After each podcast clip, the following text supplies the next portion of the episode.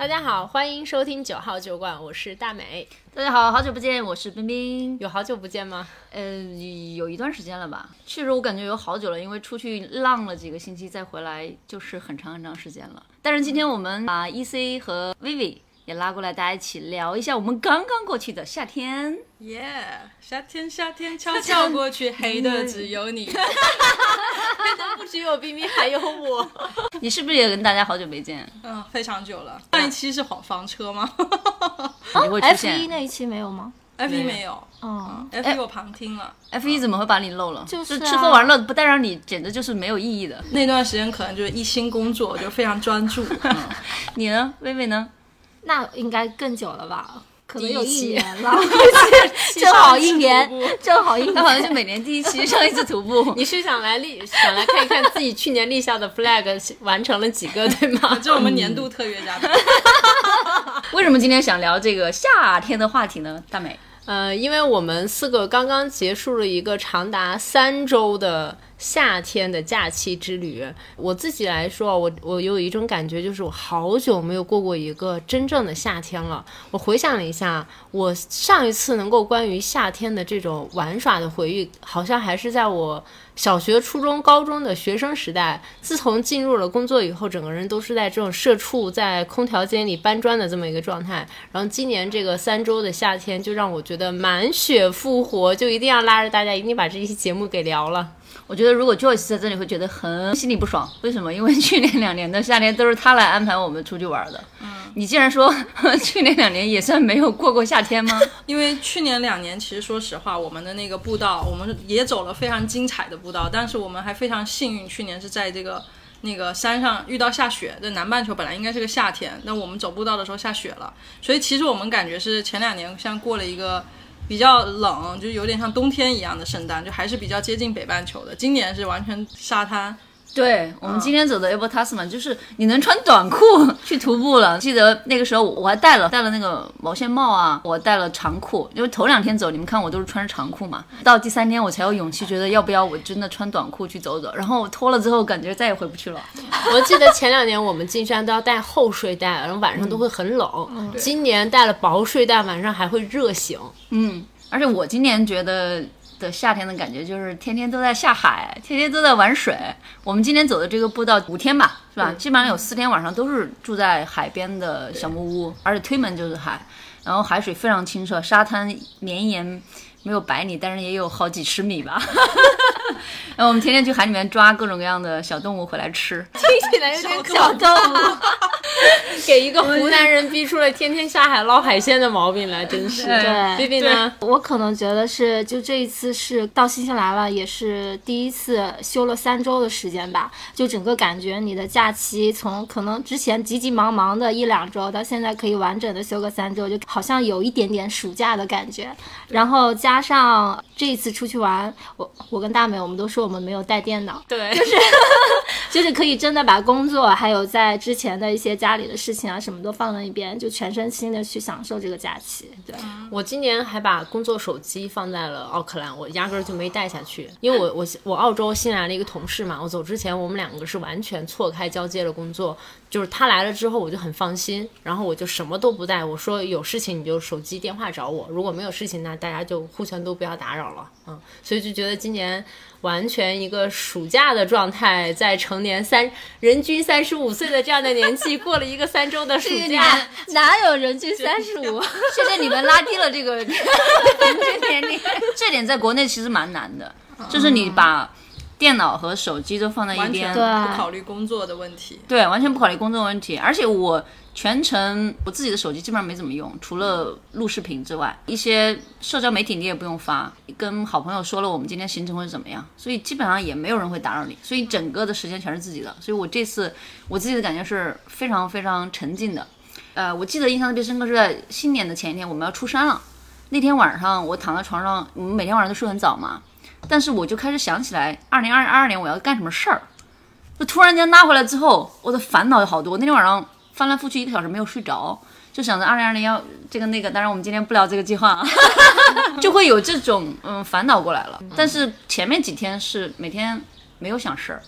就心中无事就是最大的快乐吧。这个感觉我也有。我们是三十号出来的嘛，嗯，然后我一出来之之后，微信不是就收到了很多信息嘛，我就开始有人，比如说让我帮忙看个这个，有人让我帮忙录个音频，有人让我干个这个，或者是就是一些。只是浏览性的信息就进到脑海里了，我就突然间开始意识到我的大脑又开始 process 这些信息了。嗯嗯，就没有五天在山里完全屏蔽信号的那种。很很隔绝的，完全沉浸的那个感觉，很在当下。对，当然我们这次整个出去玩应该是去南岛九天的行程。对，我们在南岛其实一共待了九天。嗯，然后结果呢，我们还忍不住回来以后 又玩了一个礼拜，又玩了一个礼拜。先现在回忆一下，就是我们的一个行程吧。E C 你在做的行程，对，毕竟是我们的 planner。在在 Joyce 不在以后，我承担了这个重大的责任。然后就是虽然说没有办法像他这样就让大家什么都不用考虑啊，嗯，但是我觉得还是安排的还可以吧。我们这次九天的行程呢，从圣诞节这一天开始，非常的特别啊，在所有 business 都不开门的时候，然后我们呢就坐飞机下了 Nelson，中间呢在我们的首都惠灵顿转了个机，总共才一个半小时的飞机，为什么还要去惠灵顿转机？这个就要说到我们勤劳勇敢的中国人，就是决定要。就是要节省这样我们的旅费嘛，然后所以当时选择了一个在惠灵顿转机的这么一个行程，然后便宜一点，相当的便宜，然后中间休息时间大概有三个小时，有没有？四四个小时，四个小时。所以四个小时呢，冰冰也没闲着，约了一下当地的朋友，然后在机场里面过了个圣诞节，然后带带着自己的小零食、小食品，然后在机场里面围成一桌，在那聊了四个小时天，挺厉害的。我觉得这段旅程给我的一个关键词就是吃，从第一天开始。但我觉得这个吃是在出发之前就开始了。因为我们很傻逼的选择了在圣诞节当天出发，然后新西兰的是圣诞节和二二十五、二十六号两天是公共假日，超市是不开门的，所有 business 基本上都不开门。对，所以我们必须在奥克兰把五天四夜的食物全部买好，然后有飞机带下去进去。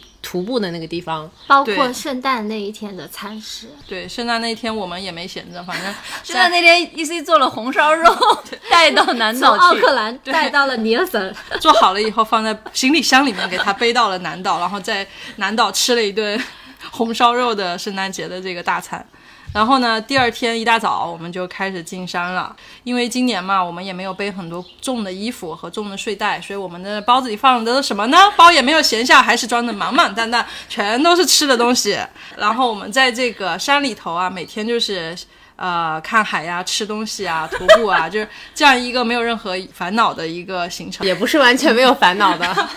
在我们进山的第二天，那天我跟 E C 先到了那个小木屋，然后我们俩就去去海边游泳了，然后就出去了，然后回来以后就看到冰冰和薇薇冲出来跟我们说：“大美，你的食物被偷走了！”我当时都惊了，我在想我的食物怎么会被偷走了？就是徒步的时候基本上是个很安全的情况，基本上手机放在那个桌上都没有人拿的，对，因为谁都不想多 carry 一克的，多多多背一一点点东西，没有人会拿你东西。然后这个时候，Vivi 告诉我说，有一只新西兰叫做维卡央鸡，一个叫做 Veka 的一种，长得像 Kiwi 鸟，但它实际应该就是属于鸡科的一种动物，叼走了我两包食物，其中一包就是 Joyce 给我烤的圣诞坚果，满满一大包，得有五百克吧，我觉得。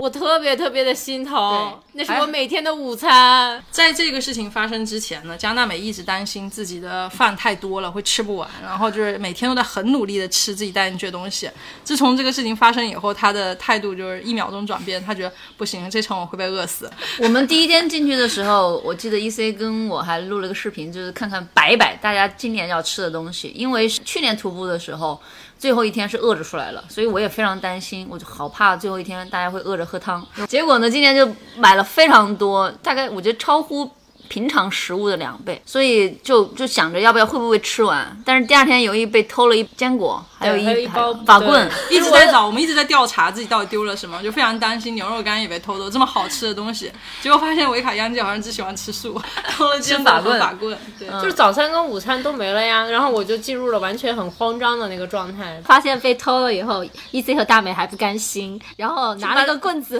就去找这个 维卡央鸡的老窝，我就想说那个这个鸡。嘴这么小，他这我们才出去这么一会儿，不可能就吃完了吧？然后拿着那个登山杖就去找他算账去了。就找到老挝之后，发现塑料袋还在。但是东西已经不在了干干净净，连渣都不剩，给你吃完了。哎，我觉得这条步道 Able Tasman 跟其他步道不一样的地方是你每天都能下水。白天你在山里面走，到了小木屋之后，你可以去到海里面，就是完全不一样的两种状态。我们每天的行程基本上就是早上起来先吃一顿早餐，就精致的早餐，吃完以后呢就收东西开始走。这正尽量在太阳当午的时候，尽量走到这个小木屋。到了小木屋以后，整个下午就是完全没有事情做，因为新西兰的夏天它的白天非常的长，我们基本上是到晚上九点钟才黑天，所以你下午会有一个很长的时间来自由支配。那其实也没有什么别的，我们也不不刷社交媒体了，也就是也不看电视了，就享受大自然，所以我们就去海里头。对，我觉得它首先有一个特别好的，就是每天的海滩还稍微有点不一样。第一天是有一个比较大的那种度假的小木屋，沙滩可能没有那么漂亮，但是就比较休闲。第二天是那种很长的白沙滩，然后是比较浅滩，你可以在里面游泳。第三天是金色的沙滩，还稍微有点不一样。嗯，而且这条步道呢，其实每一站你都能。去搭那个 water taxi，就是水上出租船，出租船 直接带你去到嗯终点就行了，去到那个海滩。其实很多人 enjoy 的是那边的海滩，不是走路的这个过程。当时我问自己，为什么我要选五天要走这么远呢？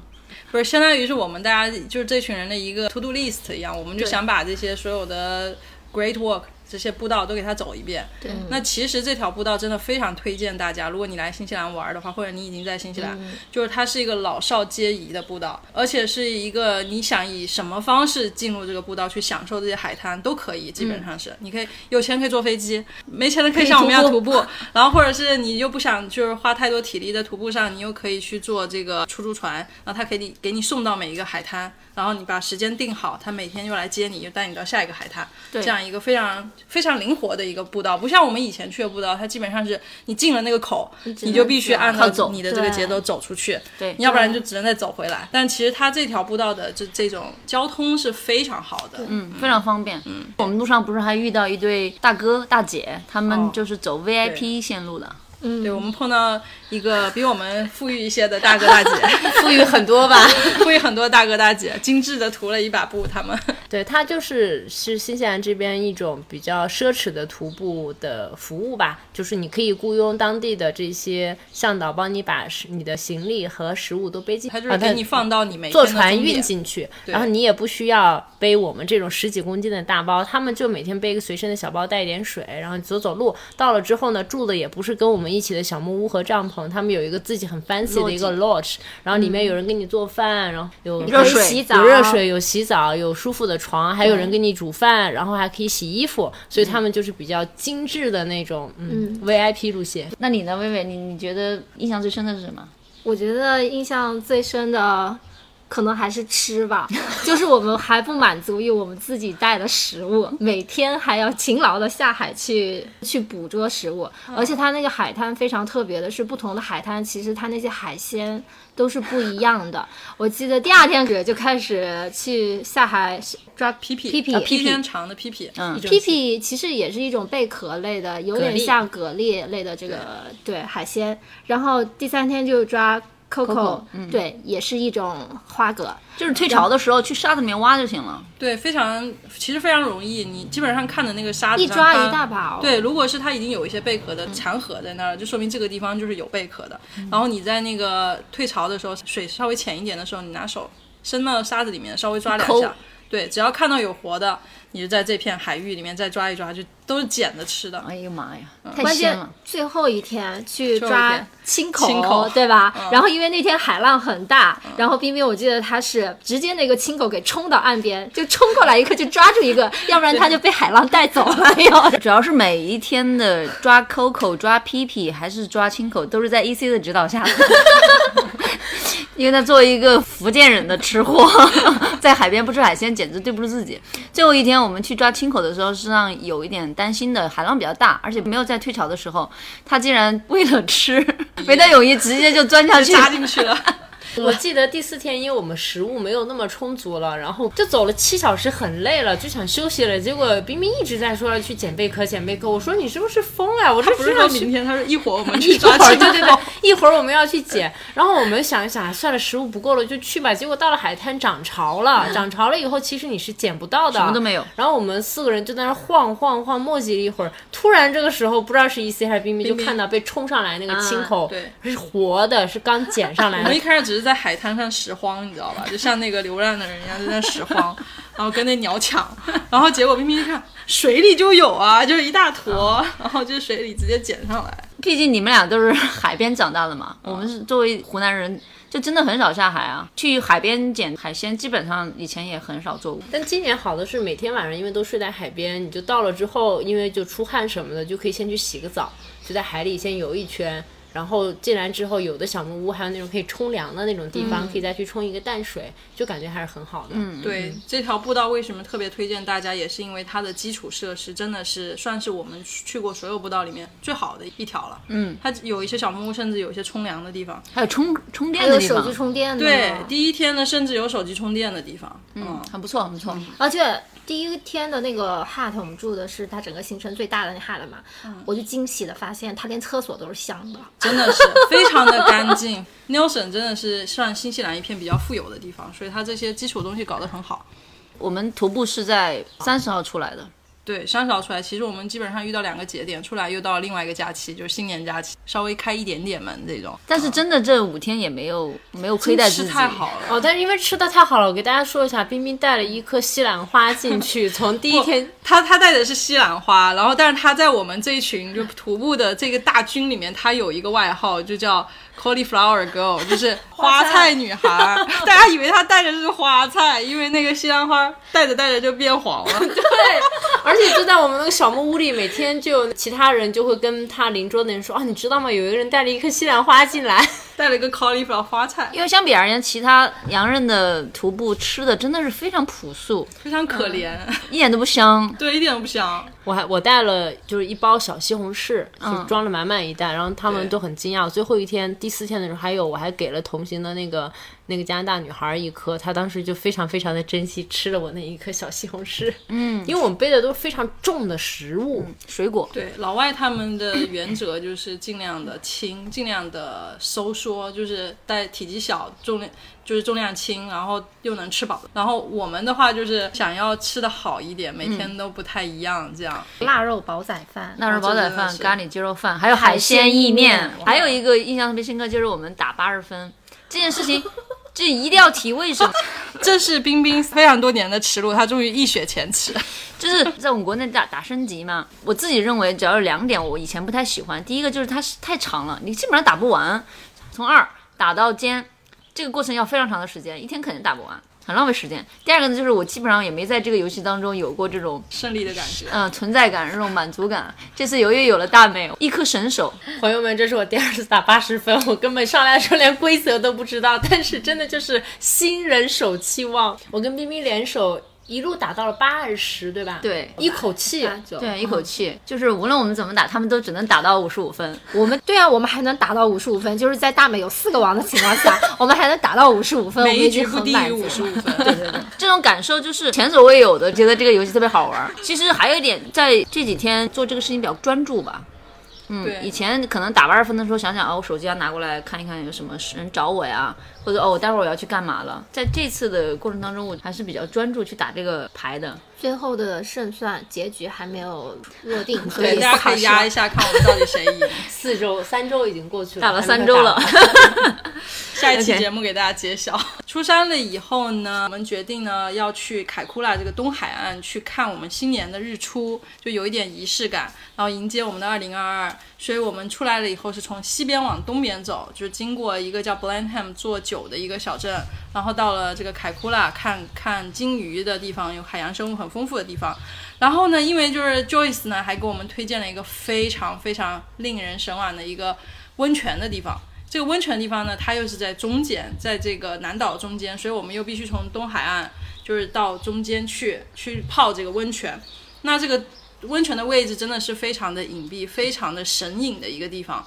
那我们到这个泡温泉的地方以后，就要找一个住的地方。那我们要么回东海岸，要么去西海岸。然后我就想到，去年我们本来是一个要去 Arthur's Pass，就也是一个中间的地方。我想，那不然就去那儿涂个步道，我们就西海岸住，第二天再回来涂个步道再走，这样。结果第二天大家就是太满足了这一层，已经觉得不需要再要一个步道来增加这这一层的精彩程度了，所以我们最后行程就变成泡完温泉去到了西海岸，然后第二天再咔咔咔开回东海岸，基督城赶赶飞机，就形成了一个非常二的路线，一个二字形的路线，但还是很开心啦。我记得我们在十二月三十一号的那天，其实我们的重磅行程就是去抓。鲍鱼，二零二一年未完成的心愿。但是那一天实际上早上起来开始就没有闲过，对，就摘了草莓，然后去巧克力工厂，然后还去了这个 wine tasting。哦，对，然后再去看了海报。对，本来先从先从摘草莓开始吧，但是这草莓只是说在山里待了五天，很很想吃点水果，然后又不想去。超超市买，因为新西兰超市的草莓真的很难吃。然后我们就说去草莓园买一点，结果进去之后发现那个草莓园必须要自己进去摘完之后称了走。我们四个人商量一下，为了省钱，我们就派了两个代表，我跟冰冰就进去摘草莓。然后发现那个草莓园的草莓是要站着采的，嗯，就是在奥克兰周边的，我们是有一个小板凳，然后你坐着要。坐下来弯腰，对，要弯腰的。结果那个地方可能那个小镇子里居住的全都是老外，所以他们也不会弯腰，也不会亚洲蹲。结果是站着采草莓，我们都惊呆了，就是想尽了千辛万苦，就是骗老外去摘草莓，搞了这么样一个服务，就是把草莓种在齐腰高的这个架子上面，这样他们就能比较轻易的采到。对，真的是大开眼界。但实际上呢，我发现。我们大美采的时候，他们其实都是蹲到那个 最下面，钻到架子里面去采的。因为站着采的都是外边的，好采的都被他们采完了，就大的熟的全都在下面，然后他们又不会蹲，又下不去。然后我跟冰冰就在那个就是那个盆栽下面蹲下来，矫健的伸手，啪啪啪啪啪就采了。好多好多出来。嗯，采完草莓之后就去吃巧克力巧克力工厂。它算是，我觉得它比较有特点，是把巧克力和一种坚果，坚果把它混合成一种产品。它包括是巧克力和一些果脯的一些结合，它都把这个味道调的特别好。嗯，就是还有一些，比如说焦糖啊这样的一些，它不单纯是巧克力。然后就做出来产品就是特别好吃，然后完了我们就去那边 tasting，因为这个地方是产新西兰百分之七十五的葡萄酒嘛，对，它有一条河叫那个 Wairu River，就是在这条河两边就非常适合生产葡萄酒，所以那个区域就是出了新西兰百分之七十五出口的葡萄，主要是长相思啦。我们就觉得来了，去年我们在那么荒的地方，那 Joyce 都给我们搞了个酒庄是吧？那我们来到这个酒庄大基地了，不得去意思意思？对，当时觉得去酒庄。去做个 one tasting 好像挺贵的，对，然后我们也不太那么的，就是精通于葡萄酒的这方面，所以就找了一个 station，对，找了一个比较 科普类的这样的一个地方吧，就是适合大家男女老少，就是大家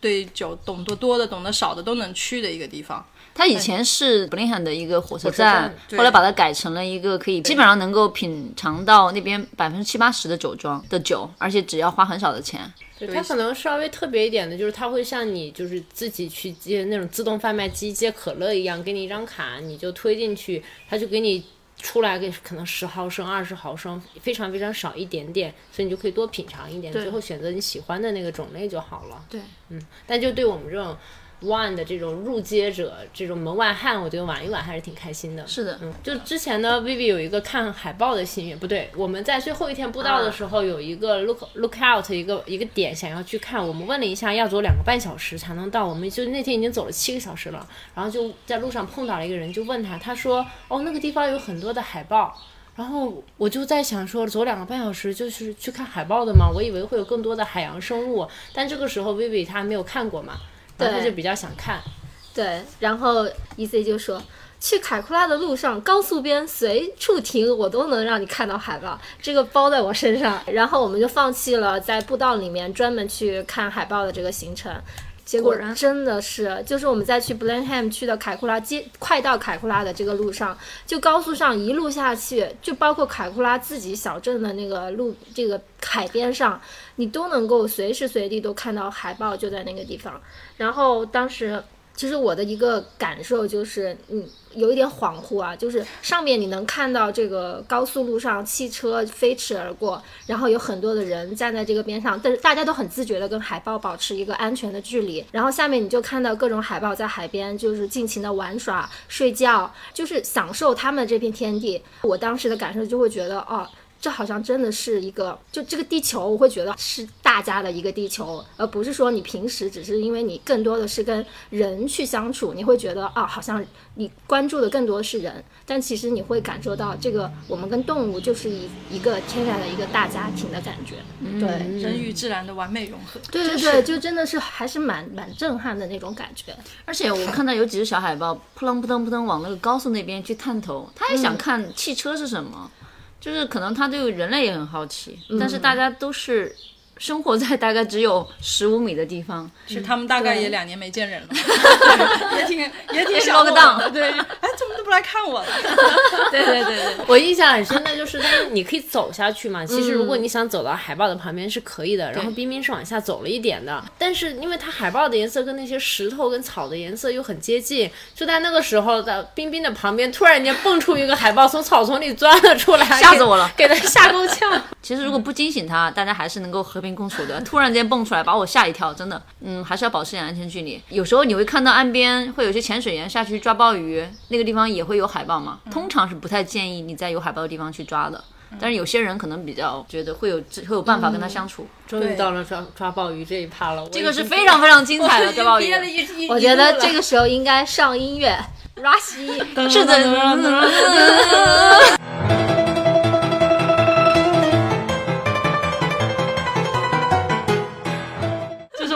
听着战歌，然后就是一定要完成我们二零二一年的这个心愿。这心愿是一路从北岛的塔纳 k 带到了南岛的凯库拉，这鲍鱼的大本营。然后我们想说，说在这里都还抓不到鲍鱼，那我们这辈子就是抓不到鲍鱼了。所以我们就抱着必胜的决心，势在必得。势在必得，掏出了巨资投资了这件事情。因为凯库拉之前前几年是不能抓的嘛，大地震之后，前几年其实是这样的，在此很早很早以前是可以抓的，但是因为大地震嘛，前几前两年就凯库拉发生了一次大地震，导致它海底的很多海床就是往上顶了，就把底下的那些鲍鱼全顶上来了，就掀起了一股就是抓龙虾和鲍鱼的热潮。那这时候政府就害怕这个事情就太大了，然后导致这个自然没有办法可持续发展，所以就在大地震的这两年，政府就颁发了一个禁令，不准抓鲍鱼。但是因为现在情况又越来越好了嘛，所以政府就渐渐的减轻了这个禁令，然后每个人呢从以前可以抓十只到不能抓，现在又到可以每个人抓五只，嗯，所以我们也就借着这个机会。然后带着我们的梦想，斥巨资然后还买了一身湿衣，哦，那真的是巨资。然后这个不算的话，还掏了十六块钱的巨资买了大蒜生姜和 大蒜还没有抓到，就已经把配料先 买好了。那个就是我们一定要在今年完成的一件事因为那。天的 low time，那天的低潮是晚上九点钟，所以我们其实是七点多钟开始下海，出来以后超市就关门了。嗯，所以我们就想说，我们就提前四个人掏钱去超市，花了十六块九毛九纽币买了。葱、姜、蒜、酱油酱油、手套、还有一个瓦萨比，对。然后我们就想好了，只要抓到，我们晚上就回来做三吃。然后 E C 还斥资两百九十九纽币买了一件湿衣，为了下海。你看朋友圈都看见别人是在岸边去捡的，就很容易主要就是有一条朋友圈真的刺激了我，他说下水不到十分钟解决了战斗，然后我想，行，可以，这个十一投资绝对值。结果我们七点钟的时候，当时还吃了点东西哈，为了怕晚上下海冷，然后开车去到 Goose Bay，然后七点钟到了之后，把全身行头已经换好了。当时我们还在考虑那地方有没有鲍鱼捡，结果发现一群洋人，当地人正好上来他们在，脱衣服，在脱那个湿衣，我们就问他们能不能有没有，结果他们我们看了那个鲍鱼，当时整个人热血已经被沸腾对，因为我记得当时我们特意找了几个生活在那附近的华人朋友，问说去哪个被抓鲍鱼比较好，然后他们第一反应就是说，你开车在高速公路不上。我们查了各种各样的就是 source，就是做了各种各样的 research，然后人家给我们的答案就是有礁石、有海带、有人冲 就可以了。结果我们就下去了，七点钟下海的，到了八点钟的时候，我跟英斯已经快崩溃了。我们两个在在那个海水里，就差点被海带给捆绑在底下了。它不是那种浅滩，还挺深的。然后晚上八点多又黑天，就是光线没有那么好。对然后大概水是在腰的那个地方吧。其实你下去还是有一点害怕的，浪是有一点大的。带着泳镜去往下看，那个礁石上面全是海带，它结在那个礁石上面是一大把，绕着你，你脚都没法往下踩，有点害怕。对，你看那海带，就是从岸上看都有十几米长的那种，就真的是跟成精了没有区别。主要就是有志者事必成。我们当时想着抓不到，然后那时候 E C 开始摸海螺，我当时想着算了，摸点海螺回去煮一下也能交代了。好不容易找到了一个窝，但是因为新西兰这边是有这个规定，就是你的、在海库拉这片海域，你的鲍鱼必须是长于十二点五厘米，你才能抓，这样它才能保证就是有一个可持续发展。那我们找到的都太小了，那个窝，嗯，我们也没有违背政府的这禁令，就只能说那好吧，那就，哎，放弃吧，就抓点海螺啥的。当时我记得我们抓的海螺也都很小，然后嗯，大美就在岸边也很担心我们，海海浪非常大了。我觉得 E C 有时候海浪过来，我都担心他整个人被撞了头。然后大美蹲在那个石头上，在那儿摸摸，我的海螺简直是超大只的海螺，我的妈呀！但是我们三个人在海里头就这么一通找，根本都没有找着鲍鱼。最后还是 Vivi 站在礁石的高处指点江山，跟我们讲说：“哎，这儿好像有鲍鱼，你们过来看一下。”然后我们三个就跟疯了一样的突突突突突跑过去。我们是怎么找的呢？抱着必胜的决心，我们就是每一次下海深吸一口气，然后一头扎到水里，然后看看哪个礁石缝上有。然后 Vivi 就是在上面眺望，他穿着徒步鞋，穿着徒步鞋在岩石上眺望，然后说：“嗯，那儿好像有一窝，你们去吧。”果果然就有了真的有一窝特别大，一家老小的在里面。冰冰说：“我刚开始叫他过去看那个鲍鱼的时候，他说我并不是很相信他，我不是，并不是很想去。很懒得理他，因为当时我们俩都在往前面走嘛。我记得你那时候还抓那个鲍鱼窝，对，然后呢，我就在那边跟着你，大美在我后边儿。然后呢，他就在薇薇就在那边喊：“快来，这里好像是鲍鱼，你过来看一下呀！你们过来看一下。”就没人理他。没理他。对，到后面大美实在觉得不好意思还是怎么的，大美就去看了一下，哦，好像是的。然后那个时候就飞速的往回跑。那个还是因为退潮退的比较多一点，它的嗯那种岩缝显示出来了，出来了。七点钟还是潮水比较高的时候，嗯最后就在这种指导下，我们陆陆续续抓了有五个，五个大的，非常棒。但是。就是你没抓到之前，你就像魔怔了一样，你就觉得我今天一定要抓到它。十二月三十一号晚上八点钟，马上就要跨年了，我今天一定要抓到这个鲍鱼。而且我那天没有穿泳衣啊，我穿的是双凉鞋，还穿了一个卫衣，然后我就直接下了海，也不知道是到底是入了什么魔，就非得抓着这个鲍鱼。竟然大美竟然说让伊森来这边，结果看了一下，那是让我们去死吗？那个岩缝，他指了一片浪特别特别大，然后一个 V 型口的这样这么一个海海礁的地方，就基本上你下去以后，那个浪趴过来，你就是被那一浪拍到礁石缝里面卡在那出不来那种。还有特别细长的海带能给你捆绑在那里出不来那种。我们一看就觉得这女人真的想我们死，就是为了鲍鱼，为了鲍鱼想要我们的命。就最后还是很皆大欢喜的。记得最后一只是给大美抓的，对不对？最后我们其实已经抓到了四只，感觉其实已经挺满足的了。因为当时我我们来的时候的立的 KPI 就是今天只要能抓到一只十二点五公分长的活鲍鱼，我们今天就是要完成任务了。结果最后我们抓了四只，然后我们就想四只可以做四个吃法也挺好的。然后我们就开始往回走，这个时候 Vivi 又出现了，然后这该不会是一只鲍鱼吧？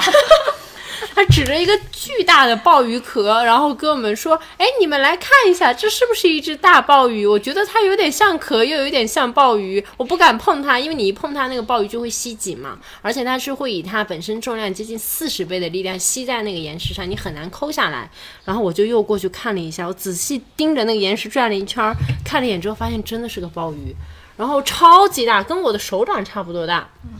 后来我就拿手直接。”揪了下来，就是一只鲍鱼。你直接提就把它提下来。对，其实我用了那个刀，但是因为他不知道我过去了，所以他其实是非常轻松就能拿下来的。我感觉他就是直接拿下来的，而且那是那天晚上我们捡的最大的一只鲍鱼。对，所以很满足的到了到了旅馆之后，我们就做了九点了刺身，嗯，对，九点钟了，十点钟吃的饭吧，做了刺身、葱姜爆炒，还有一个是粥，鲍鱼粥鲍鱼粥，哇，那是我们的新年跨年大餐。对，而且我们四个人谁都没有做过鲍鱼，在从抓完鲍鱼回去的路上，我打开了 YouTube，开始看如何杀鲍鱼。并没有用。还是手抠的。对，凭着我海海边人的这种 nature，我也没有抓过，我也不知道怎么抓，我就觉得我应该把手指插进去。海的女儿。然后我记得当时当时弄完之后，我们没有好合着刀切嘛，就切的很厚。然后切着切着，突然一 C 说：“我现在就想吃一块。”就直接瓦萨比生吃了一块。嗯，但那个爆炒的真的很好吃哦。嗯葱姜爆炒。推荐大家就是这所有的吃法里面，鲍鱼全部拿去葱姜爆炒就好了，真的特别好吃。对，其实就是生切的刺身，即使是新鲜的鲍鱼，它还是很硬，不会像我们吃那种什么三文鱼呀、那种就比较有软软的口感。嗯，我鲍鱼很硬。对我觉得做粥和爆炒都好吃。嗯，我们来一个抓鲍鱼战术总结吧，一人一条。来，第一条先来，低潮一定要在低潮的时候去，会事半功倍。第二条就是一定要一抓抓一窝，就是看到一个你就看到了希望，你只要在那周围再找一找，你就能看到他们一家老小。第三条就是鲍鱼基本上都是在岩石缝里面，对，所以找的时候可能就是要侧重往那种很，尤其是很深的、很窄的那种缝里面，可以多看一看。嗯第四条就是要带上薇薇，有条件的话。留下薇薇联系方式啊。哎呀，好了，抓完了鲍鱼了，我们要迎接二零二二年了。对，二零二二年，我们其实选了一个位置特别好的一个住的住宿的地方，我们其实就在海边，特别漂亮。然后第二天早上五点钟，我们一群吃饱了鲍鱼、睡眼惺忪的人，就是蹦蹦哒哒的往海边走去了，去看新年的日出，其实还是很不错的啊。嗯，很有仪式感的一件事情仪式感。。然后那天我们的安排还是有点挑挑战嘛，去皮划皮划艇、海上皮划艇去看野生动物。然后大美和 EC 你们是去看出海看金鱼。对当地的传统项目，我们都没有看过，就是很期待那种金鱼从海面出来的这个样子，所以去看了金鱼。最后你们是看到了看到了抹香鲸。对，它其实就是看抹香鲸的这个行程，并不是我们想象中那种大蓝鲸，然后是抹香鲸。对，但是我们其实从呃十点半过去 check in 开始到回来已经是下午快两点半了吧，一共接近对四个小时。但金鱼出来的那一瞬间，其实只有十分钟。在过去的路上，那个就是船长会还有导游什么的会带你先看一下那个海豚，就介绍一下。而且那个海豚它竟然叫 whale ki- killer whale whale killer。金鱼杀手的那个意思吧，然后我当时听到我都惊了，它长得还还挺漂亮的，就是黑白配色的那种。结果它竟然是会攻击金鱼的一种海豚。哦然后我们开过去之后，在那个地方停了，可能就是你开船要去到很深海的地方，这已经开了可能一个半小时了，停在那个地方又接近等了接近四十五分钟。然后最后那个就是船长他们就说，如果再不出来，可能我们就要返程了。结果就在可能最后要走的那个那个时刻吧，然后就出来了。当出来的第一个信号之后，你就看到天上所有的直升机，海面上所有的船从四面八方都奔向了那只抹香鲸。啊，就就就感觉还是很紧张的那种那种状态，因为它需要抹香鲸是在海面呼吸一次之后，它大概可以潜水有一个半小时左右，这一个半小时它都不会再上来了。它上来呼吸的这个瞬间，就只有十分钟左右的窗口期是你能够关鲸的，而且。跟我想象中的稍微不一样的就是那个鲸鱼，它不像是我想象中那种比较很圆润大脑袋、长尾巴，就是那种很漂亮的那种姿态。抹香鲸整个是一个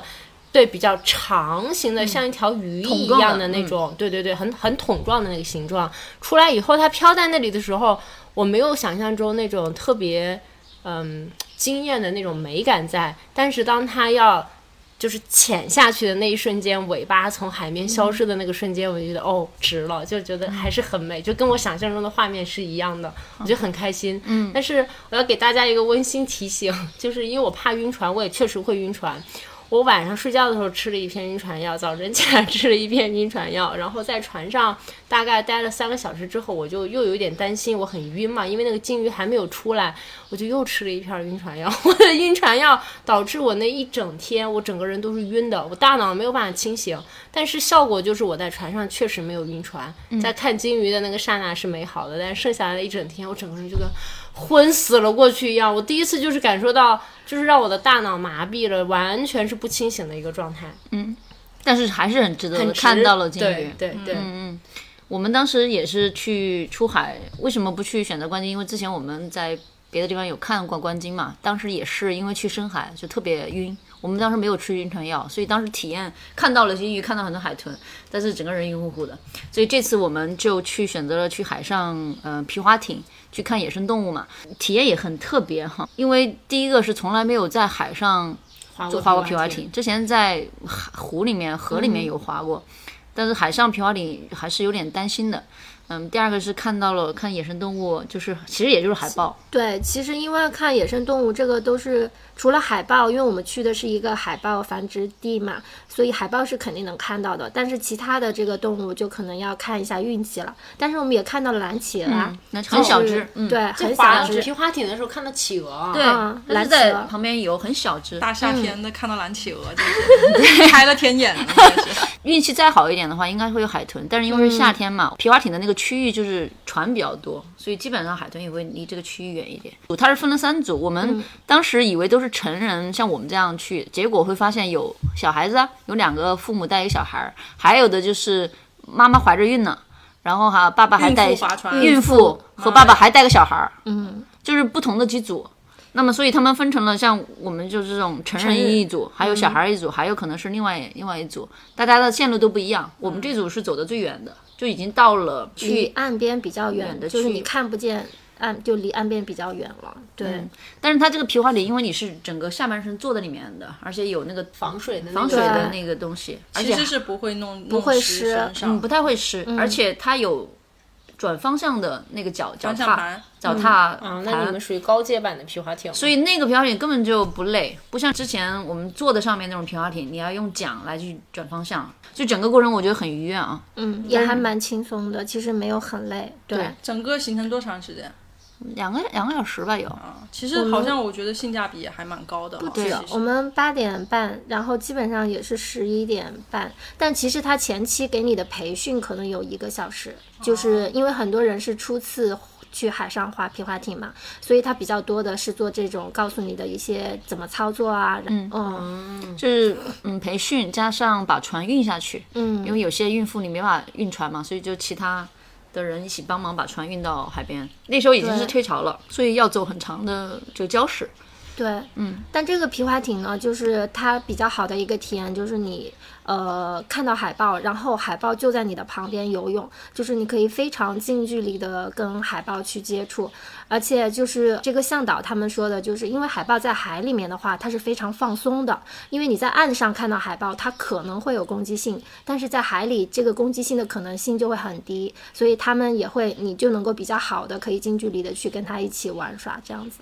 有多近啊？你们跟海豹的距离？就在你船边上，就一米啊，很近。哇那真的有点怕的，对，说实话有点怕的，毕竟他们在场面游来游去，有时候一个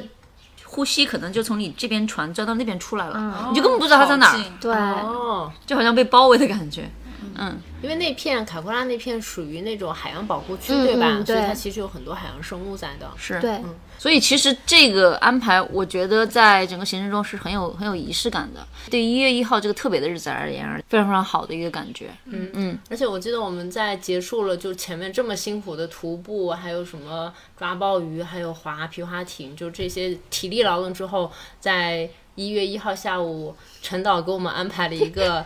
新西兰可能是新西兰最好的日式温泉的一个地方，去泡了一个温泉。嗯，这个地方真的是太神隐了，就是它的，你打它的有线电话，你都觉得那个电话是断断续续的，就是一个非常与世隔绝的地方，手机没有信号，然后你在那儿，你只能是很完整的去享受这个温泉。那个温泉原完全是自然的水嘛，嗯，所以你有的时候还会看到水里头会飘一些自然的杂质，你还能享受到自然的洗礼，包括一些沙蝇在你身上叮一下这种。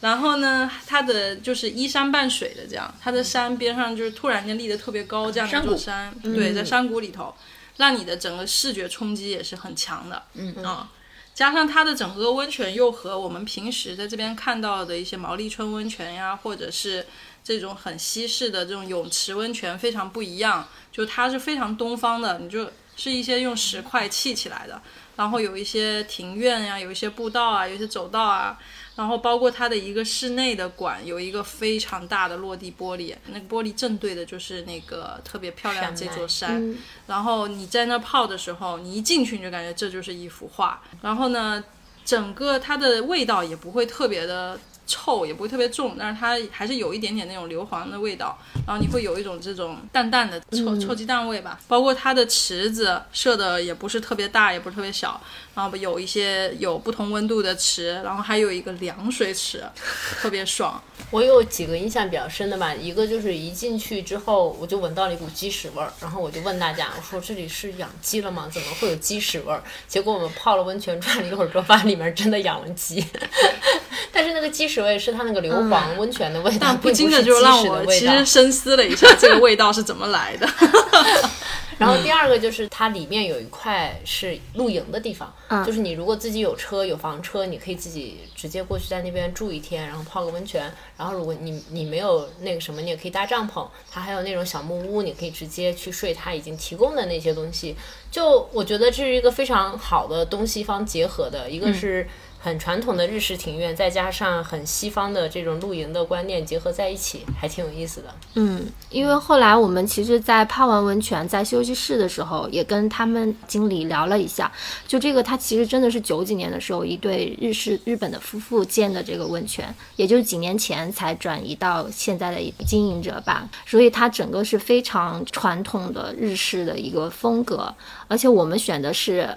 晚间场对吧？就五点五点半，如果像我印象中应该就是五十五块钱一个人，然后它包含里面所有的区域，还有一些服务都可以享受，就真的是很划算，性价比很高的。性价比真的非常高。其实进去的第一瞬间啊，我当时不是很热嘛，因为是夏天，我当时还在想，我们几个人是疯了吗？大夏天还泡温泉，室外温泉，对，还是室外温泉，太阳在那晒的。对但是当你进去以后泡下来的时候，你就觉得哇，真的好舒服呀。嗯，对你不得不折服于它的设计，它其实是有一些树荫这种与与自然这种结合，让你即便在这种很热的夏天，还是不会感到特别的暴晒。我觉得最厉害的还是那个冷水池吧，就是 E C 去了的那个冷水池我。爱上了那个冷水池，真的就是那种像冰水挑战一样，那里面就是真的是接近零度的水。嗯，但是你一下去以后，你就感觉你身体的每一个部位都被激活了。嗯，因为它就是刺刺激到你每一个部位，你就感受到它的存在。然后最爽的是你出来以后，你再跳回热水。对，冰与火的双重体验。对，他那玩了得有五六个轮回吧。我去把脚伸到了那个冷水池，感受了一下，我直接就跑了。我觉得其实，在 Notion 的步道里面那几天洗冷水澡，就是给我有很好的预习。嗯，因为就不怕冷水了。嗯，泡温泉那天也是一月一号嘛，泡温泉1月1之后我们就往行西程真的是很丰盛。，对，而且往西海岸住宿走的时候，我们还看到日落，追日之旅，对，追日之旅，早上从日出到日落，五点钟起床，十点钟才歇息。我非常满足。本来可能就觉得这个旅程到这一天就结束了嘛。其实回到克良的那一瞬间，从你们家离开之后，我其实当时是觉得这个旅程已经结束了。但是回来不是还有接近十天的假期吗？结果还是在疯狂的玩儿。但是回来以后就觉得，本来已经觉得完事儿了，但结果就是瘾还是很大。对嗯对对，就还是瘾还是很大。然后回来的第二天吧。然后我们有另外一个朋友，然后还有他的朋友就喊我跟 E C，然后我们又一起又去了湖边，嗯，然后那个那个地方来回的马尔代夫，对，往返五个小时的车程，当天往返啊，然后我们又去了，开始湖边开始玩水，啊。后来又去浮潜，山羊岛，山羊岛就是把奥克兰边上，把我们其实这一趟海滨之旅没有完成的几个心愿又去完成了一下。一个是他我们俩没有划船嘛，嗯，但当时就是我们有朋友有那个 stand up paddle，就是这边很流行的那种像长得像冲浪板，那你站在上面划的这种，他有这个设备，然后他还愿意开车，我们俩说那何乐而不为，就去了。接下来就是又有一个朋友约我们去划船，划那充气皮艇，嗯，然后呢，加上他又那个地方是个就是潜水圣地，买了一个潜水装备，两年了也没来得及用，然后就说那不行了，这必须得给他用了。然后我们就就又去了这个山羊岛，就是奥克兰附近出出名的这个潜水圣地，又去潜了个水。对，然后潜水这里又喊上了冰冰跟 baby，然后我们就继续打八十分。依然没有结束，所以其实整个夏天就是跟玩水、玩水，真的对。一定要去到海里面，我感觉从小到大没有这么多，没有哪个夏天玩了这么多水很。密集的去去玩水。而且可能平时以前新西兰，其实奥克兰夏天的海水也是很凉的，就是我们体感的话会觉得它比较冷，但是今年还就真的是非常暖和。暖冬，那今年新闻也说了嘛，暖夏是是那个新西兰史上最热的一年嗯，对啊，所以我们也就借着这个最热的一年下了个海。对我们回来开始工作了之后，大家会去分享你这个假期开不开心，做的是什么。所有人都是说我去了海边，我们今年的海边还有一个行程还没有去，对，就去冲浪那个。嗯，因为我们的夏天要到三月份的结束嘛，所以还是有比较长的时间，而且这中间应该还有两个小的长假，再去抓个海胆，然后就完美。哎呀妈，把这新西兰的海边动物都吃一遍，那国内现在应该是马上放春节假期了吧？也是个大假期。也是个大假期，大家也要去好好的去放松一下。你们觉得比较好的、完美的一个放松的假期是什么样子的？哪些因素是比较重要的？我理想中的啊，就是跟工作完全切割，嗯，就是是你进入假期的一个非常好的状态。但是能做到这一点的其实是比较少的。嗯，如果你能做到跟工作完全切割的在休假，那真的非常非常的爽。我觉得的话，就是可能除了你不用去考虑工作的事情，还有就是可能在假期的时候，如果你跟朋友、跟家人在一起的话，可以放下手机，就是去减少社交媒体的这个，就因为你平时会看很多嘛，就在那个时候可能跟大家去多聊聊天，然后一起去 enjoy 你当下的那个 moment。对，我觉得，嗯，虽然可能放假，可能大家就要开始胡吃海喝，晚上也要玩很晚，但实际上还是要有比较合理的一个嗯休息的计划吧，然后加上一点点运动。我们走路也算运动嘛，所以你会感觉精力很充沛，所以这点我觉得还是蛮重要的。我觉得就是，我觉得假期其实这个时间蛮宝贵的，它是相当于一个，就是有一段比较连续的时间，然后能完全给你个人来支配的。所以我觉得你去做一些你的就是工作以外的一些计划，其实也是蛮有成就感的。像我们其实已经持续了三年了吧，嗯，就是我们每年基本上都会去走一个。至少一个 great walk，、所以就是还是蛮有仪式感和成就感的，就会让这个假期有多一些有意义的记忆。那现在国内呢是正是冬天最冷的时候，我们也希望借着这期节目送去夏天一些热浪给到你们。然后也不管是冬天还是夏天，希望大家都能够有一个完美的假假期。期完美的春节完，美的春节，这里有九号酒馆，也祝大家祝大家新年快乐，虎年大吉！当当当当当当当当当当当当当当当，是大家新年快乐吗？